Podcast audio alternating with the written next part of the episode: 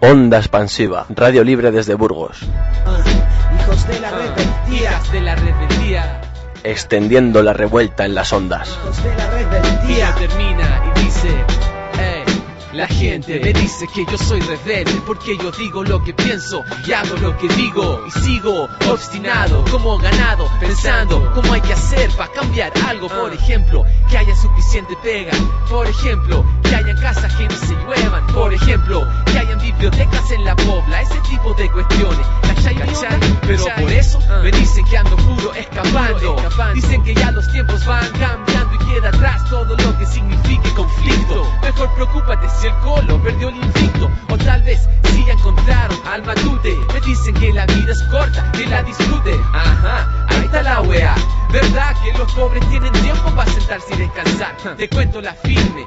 Nadie escoge esto. La vida me obliga. Por eso yo protesto por eso yo molesto. Y hago esta canción. Esta es la explicación de mi transformación. Durante esta semana se ha hecho público a través de una rueda de prensa un extenso informe elaborado por el grupo de apoyo que la Asamblea de Gamonal ha realizado para las personas que han sido encausadas por los sucesos ocurridos en Gamonal en el conflicto del Boulevard. Para tratar de entender eh, cuál es la actual situación de los encausados, tenemos al otro lado de la línea telefónica a un compañero de este grupo de apoyo. Muy buenas tardes, Óscar Hola, buenas tardes. ¿Qué tal? Con el que vamos a tratar de eh, comprender, de tratar de entender, como decíamos, cuál es la actual situación de los eh, encausados y en qué línea se está moviendo más o menos la tesis acusato- acusatoria. Eh, Óscar, una de las preguntas que nos planteamos, que quizás está planteando nuestros oyentes, es eh, cuándo y en qué contexto surge el actual grupo de apoyo y cuáles han sido las eh, tareas, los proyectos que ha llevado a cabo desde que se ha fundado hasta esta misma fecha. Bueno, pues eh, el grupo de apoyo surge prácticamente inmediatamente después de, enterarnos de las primeras detenciones, es decir, el, el viernes 10 de enero, ¿no? Eh, nos enteramos de que hay un grupo de personas detenidas, que es un grupo que va aumentando a lo largo de los días posteriores y entonces desde la asamblea se toma la decisión de ponernos en contacto bien con ellos o bien con sus familias para ver en qué medida les podíamos apoyar. Eh, los objetivos un poco de este grupo pues es servir un poco de enlace entre las iniciativas de la propia asamblea y el grupo de personas detenidas y sus familias entonces hasta el momento pues digamos que mm, las acciones que, que se han realizado pues eh, son sobre todo trabajos de coordinación entre encausados abogados familias luego entrevistas con testigos y recogida y resumen de los testimonios que, que, que estas personas que presencian los hechos pues eh, nos aportan, ¿no? Entonces, a su vez esto luego se lo vamos canalizando a los abogados pues por ver en qué medida pueden ser útiles en la defensa de los encausados. Por otro lado, pues bueno, había gente que, pues como es de suponer, pues les, es una situación totalmente nueva y se encuentran muy perdidos en este tipo de, de situaciones que evidentemente nadie desea y pues muchas veces van buscando un poco ayuda, asesoramiento, cómo actuar, a quién dirigirse y en la medida de nuestras posibilidades y conocimientos pues hemos tratado de orientarles. Y por último, pues bueno, como sabéis, hubo unas personas sobre las que, las que decretaron prisión ineludible bajo fianza. Eran fianzas bastante altas y se trataba de gente bastante humilde. Entonces, una de las iniciativas de la Asamblea fue eh, hacer llamamientos a la solidaridad, tratando de recabar fondos para pagar estas fianzas. Y el, digamos que el grupo de apoyo en causadas y el de finanzas, pues hemos tratado de canalizar esta, estas aportaciones para, para que los chavales pudieran salir de la, de la cárcel ¿no? esos primeros días. En el informe, además, que habéis hecho público, eh, se señala la presencia de un perfil común, de un común denominador en casi la mayoría de los encausados. Sí, mira, en el perfil, eh, digo, el, en el informe, digamos que los dos primeros puntos son resúmenes de lo que nosotros hemos, de los testimonios tanto de detenidos y familiares, que sería el primer punto que trabajamos, como de los testigos que presencian los hechos. ¿no? Entonces, digamos que mm, nos ha llevado un tiempo entender una situación o cuál era el panorama general de, eh, al que nos enfrentábamos. Estábamos hablando de casi 50 detenidos, y sobre todo en circunstancias eh, pues muy arbitrarias y aleatorias, ¿no? Entonces, el, eh, después de hablar con los chavales y con los detenidos y, y, con los familiares, el perfil que podemos trazar es de que se trata de gente muy joven detenida de forma aleatoria. Es decir, eh, nosotros afirmamos esto después de hablar con ellos y hablar con los testigos que presencian los hechos. Eh, nos relatan, por ejemplo, como muchos de ellos cuando son detenidos, cuando bien se dirigían a su casa, eh, o en otros casos se trataba simplemente de gente que pasaba por allí o podríamos calificar incluso de curiosos ¿no? que se acercaron a ver lo que estaba sucediendo y en primer momento la mayor parte de ellos eh, con la gente que hemos hablado pues eh, son detenidos por estar en el lugar y en el momento equivocados ¿no? En el, en el informe relatamos algunos ejemplos, pues desde dos chicos que están cenando con sus parejas en un restaurante y al salir y dirigirse al coche se encuentran con los policías y les detienen. ¿no? O en otros casos, pues grupos de chavales, de estudiantes, que además alguno pues había estado estudiando unas horas antes durante los altercados y al quedar con sus amigos en una zona cercana a la calle Vitoria, pues es detenida en grupo. Y es más, oyen pasar a la policía al lado suyo y le dicen, aquí hay sitio para cuatro. Ellos evidentemente no se dan por aludidos y, y son detenidos. ¿no? Otros casos, pues bueno, hay que tener en cuenta que, que los que el despliegue policial o la actuación policial comienza en la calle Vitoria, que es la zona donde está previsto hacer el aparcamiento y las obras del bulevar, y poco a poco se va extendiendo hacia zonas más alejadas, algunas bastante alejadas de, esa zona cero, para entenderlo. ¿no? Entonces hay que tener en cuenta que todas esas zonas más alejadas, pues también había que no sabían nada de lo que estaba pasando en, en la zona de conflicto, pues desde chavales que estaban haciendo botellón o simplemente de fiesta como cualquier otro fin de semana, a gente que pasaba por allí o se dirigía a sus casas o volvía a trabajar y estaba paseando el coche y de repente se encuentra con un despliegue policial enorme que, que, va repartiendo porrazos a diestro y siniestro, ¿no? en esa situación hay muchos chavales que o gente que decide correr al ver lo que se les viene encima, otros se quedan quietos pues porque piensan que no va con ellos y en ambos casos eh, la respuesta de la policía es la misma, suele ser pues darles unos cuantos porrazos y en el peor de los casos pues terminan además detenidos.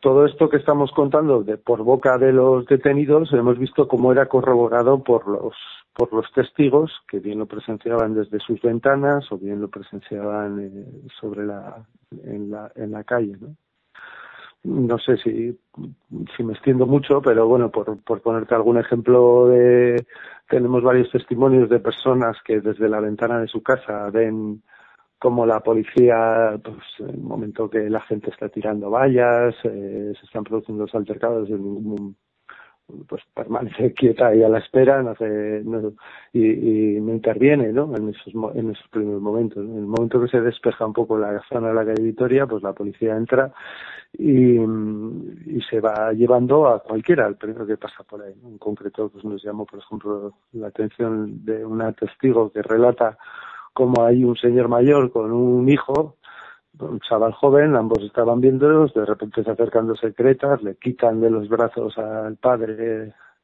eh, se llevan al hijo a rastras, le van dando golpes y se lo llevan detenido. ¿no? Ejemplos como este hay varios. ¿no? Y luego, pues la propia policía va entrando eh, por portales donde se había refugiado gente, va sacando a la gente a golpes, a porrazos, y esa es otra de las características de las detenciones, ¿no? Pues la brutalidad policial y, y, unas actuaciones muy, muy, muy violentas, eh, donde golpean, insultan, pro, eh, agreden a, a, indiscriminadamente a cualquier persona que se encuentra en la zona, hasta en, en sus propios portales, ¿no? Otro de, de, los puntos que figura en el informe que habéis presentado es la existencia de irregularidades, cuanto menos en, en la detención de alguno de, de las personas que, que, está actualmente encausada. Sí, hay, hay, la verdad es que está plagado de, de circunstancias, si no anómalas, vamos a calificar de irregulares por ser, y somos creo que bastante benévolos. En concreto nos llamó la atención el caso, por ejemplo, de un menor que tiene un parte de lesiones bastante grave eh, y el menor dice que fue esposado, introducido en un, en un furgón y allí fue golpeado, insultado y dejado durante bastante tiempo hasta que los policías se dan cuenta por la fecha de nacimiento de su DNI que se trataba de un menor. ¿no?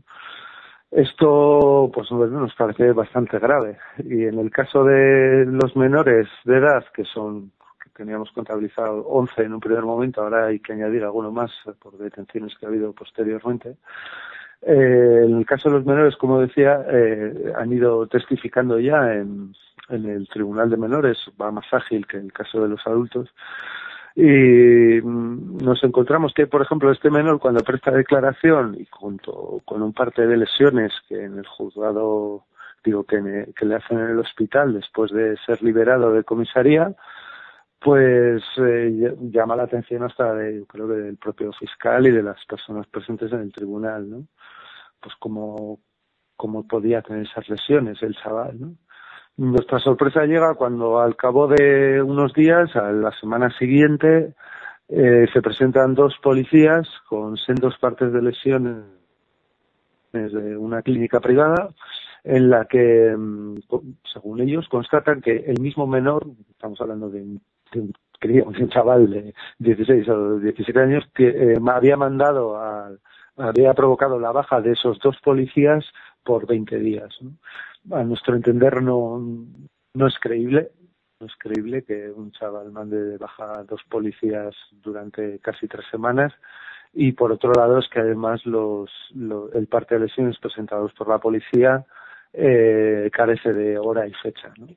Entonces, eh, aparte de lo que ya supone en sí para el caso concreto del menor, pensamos que puede ser una estrategia recurrente en todo lo que es el, los, las acusaciones contra los detenidos, porque ahí ya entramos en la fase un poco de, de, qué tipo de acusaciones y cómo se hacen, que es un poco las irregularidades que mencionabas tú.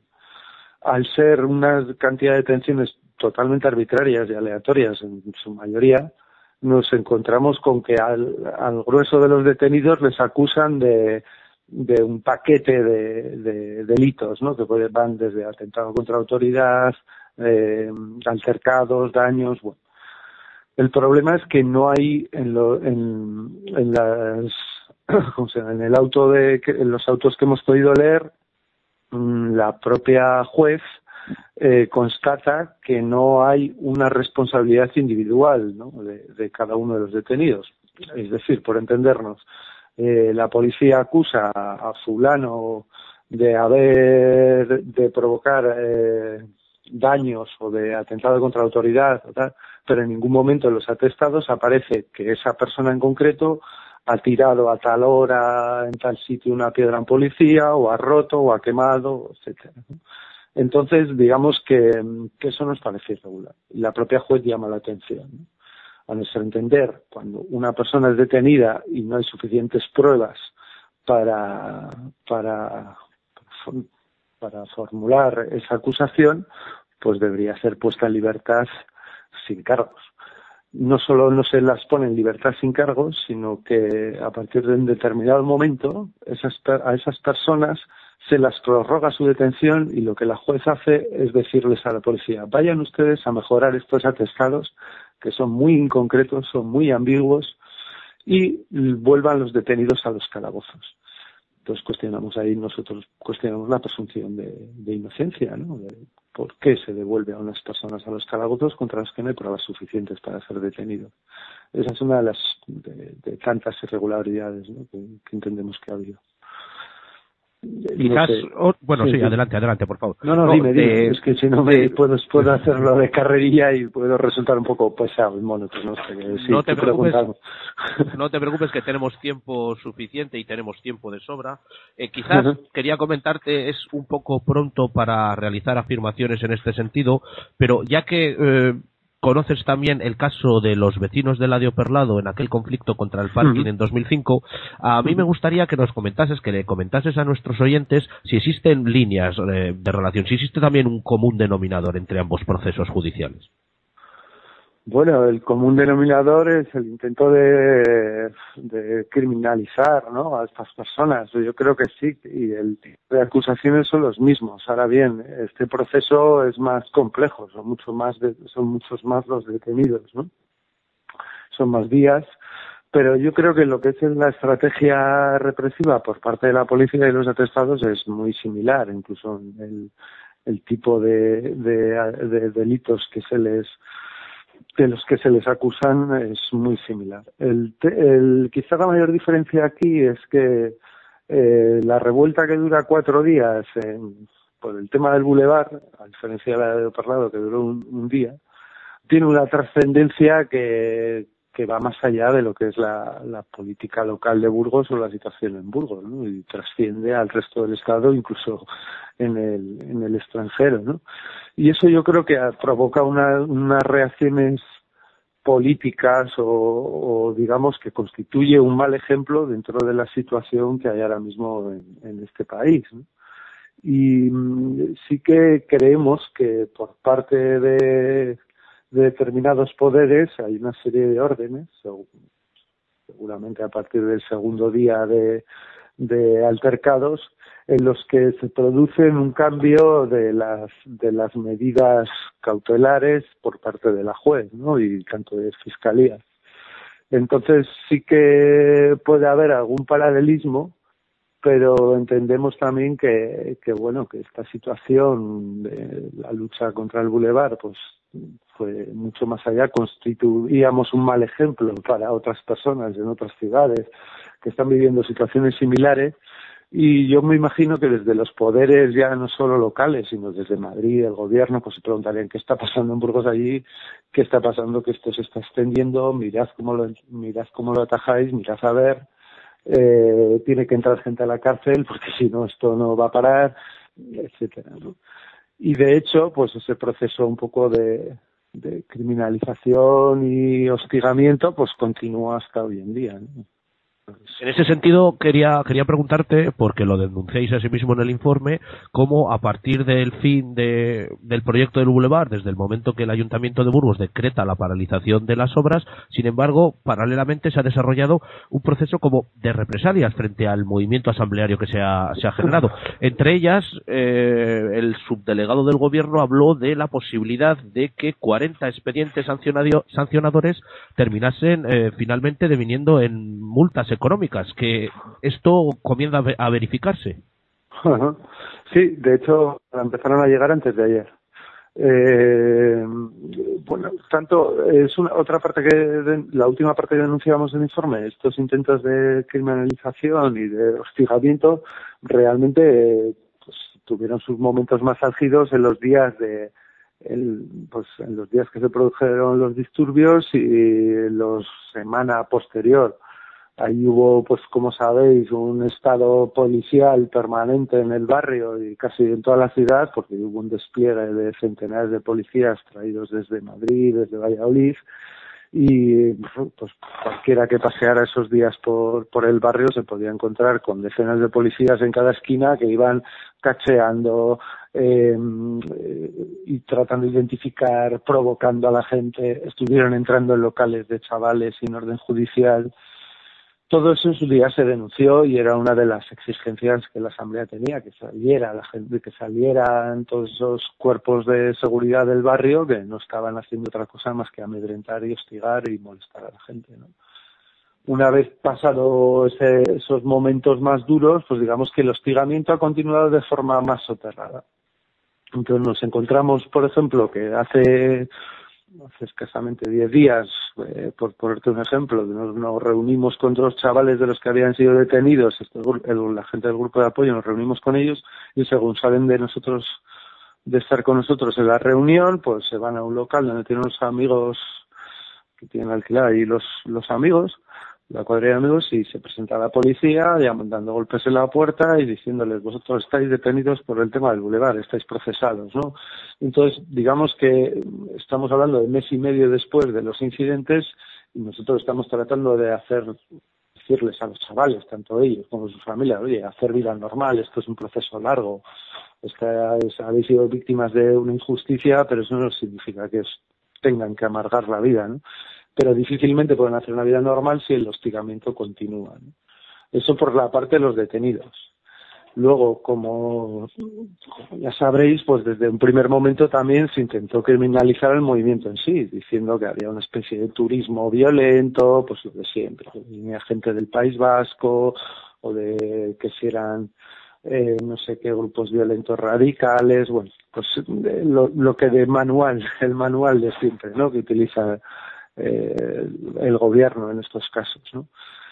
Pues digamos que eh, eso que la propia realidad se, ha encargado de desmentir, ¿no? Y, la, la, propia asamblea ha demostrado en múltiples ocasiones que la gente que participa de aquello es gente del barrio de Burgos y que entre los detenidos pues hay la gente es de aquí, es de, del barrio y es gente normal y corriente a pesar de eso, pues eh, ahora la nueva estrategia de, desde su delegación del gobierno es seguir intentando criminalizar el movimiento, pues eh, mediante expedientes administrativos, ¿no? Pues por participar en manifestaciones supuestamente ilegales eh, durante esos días.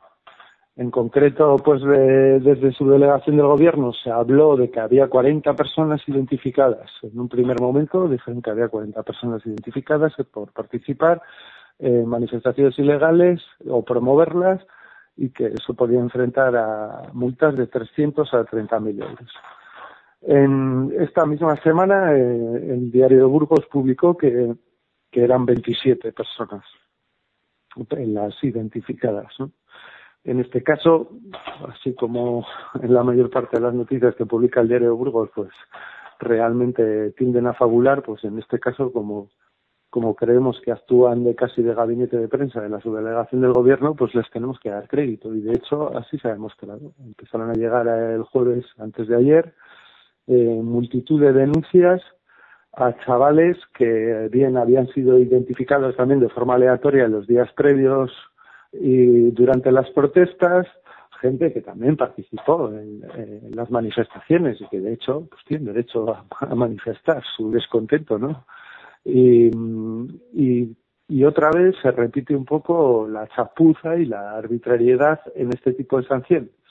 Y lo digo porque hay dos casos que que realmente no si no fuera por lo grave nos da la risa acusa, ahora mismo han llegado dos multas a dos chicos que también estaban detenidos.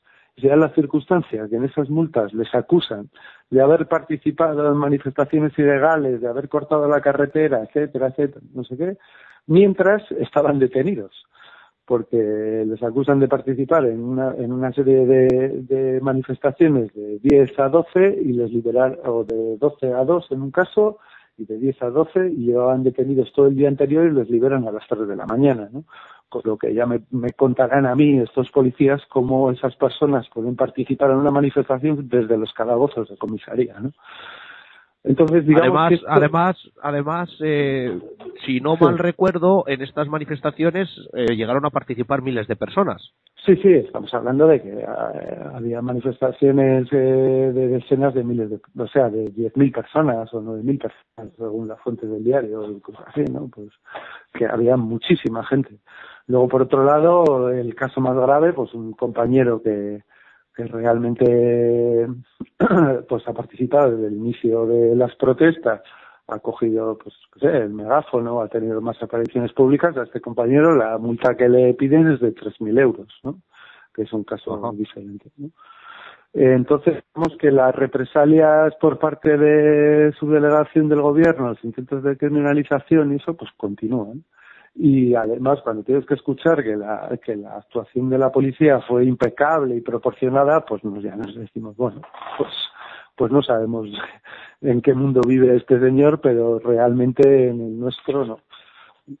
Y, y pues, si has leído, o sea, la gente que haya leído el informe, pues podríamos seguir mencionando muchos más casos, ¿no? Pero yo creo que más o menos el panorama que describimos es el que te he resumido aquí, ¿no? Por un lado, eso, mucha arbitrariedad, mucha aleatoriedad eh, mucha violencia y brutalidad policial con agresiones. Es más, hay gente que ha presentado denuncias por agresión policial y tenemos partes de, lesiones de esas personas.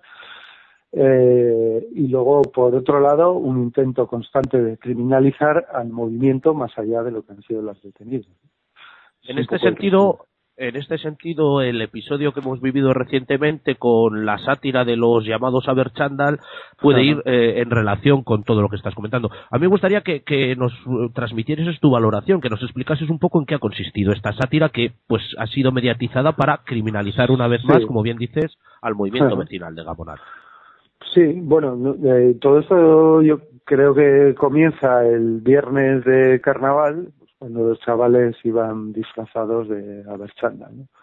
Hay que recordar que, los, dentro de los intentos de criminalización de la subdelegación del gobierno, desde el ayuntamiento y desde el propio gobierno de Madrid, decían que la gente de Gamonal no era gente de aquí, sino que era gente venida del País Vasco, que era gente de la Cale Borroca, pues eso, pues la típica intoxicación y manipulación para tratar de criminalizar. Entonces entiendo que hubo un grupo de personas que quisieron ironizar con el tema y se disfrazaron de, pues con una boina y una capucha, pues como, como en el estilo que suele llevar los militantes de ETA en los comunicados, ¿no? y un chándal. Y un chándal. Y un chándal, también, pues, y hablaban de los aberchándal, ¿no? Yo entiendo que es una forma de ironizar, tomarse un poco a guasa, y más en carnaval, pues un intento de criminalización, ¿no?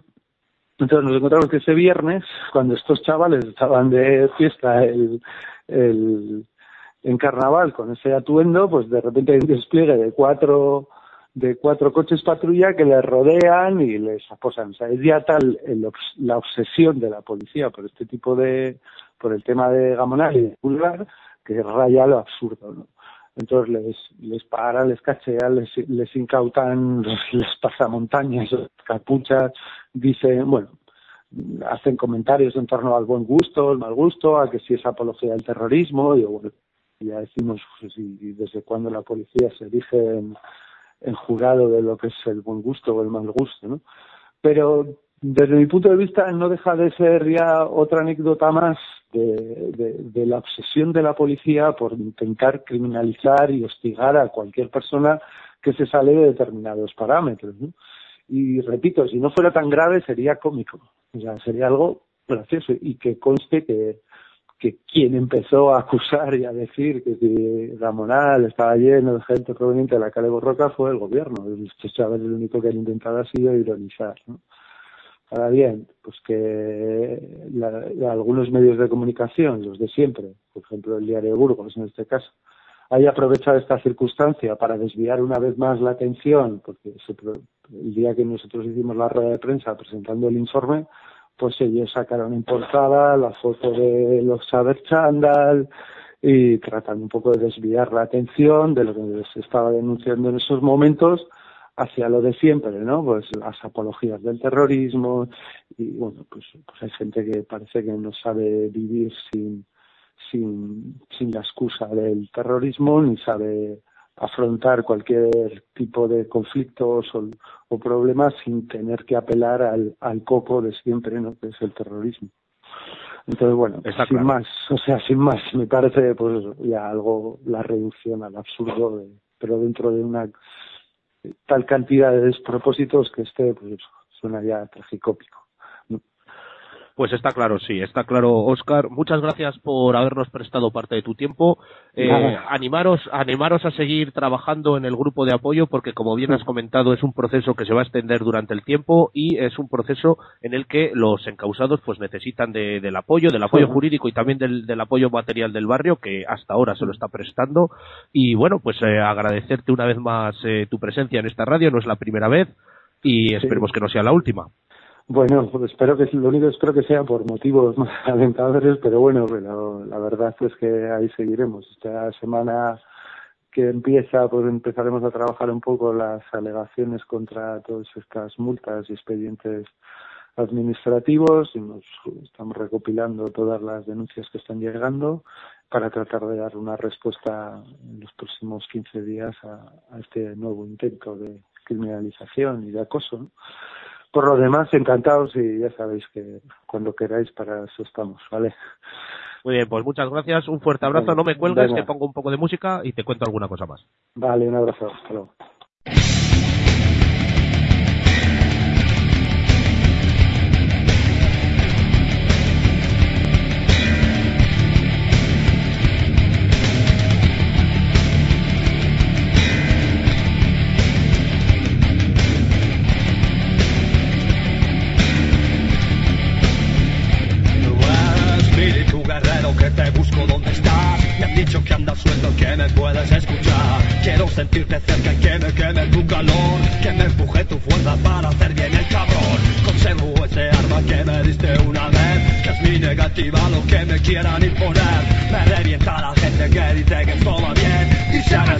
Bigote porque nada quiere hacer. Mueve el culo de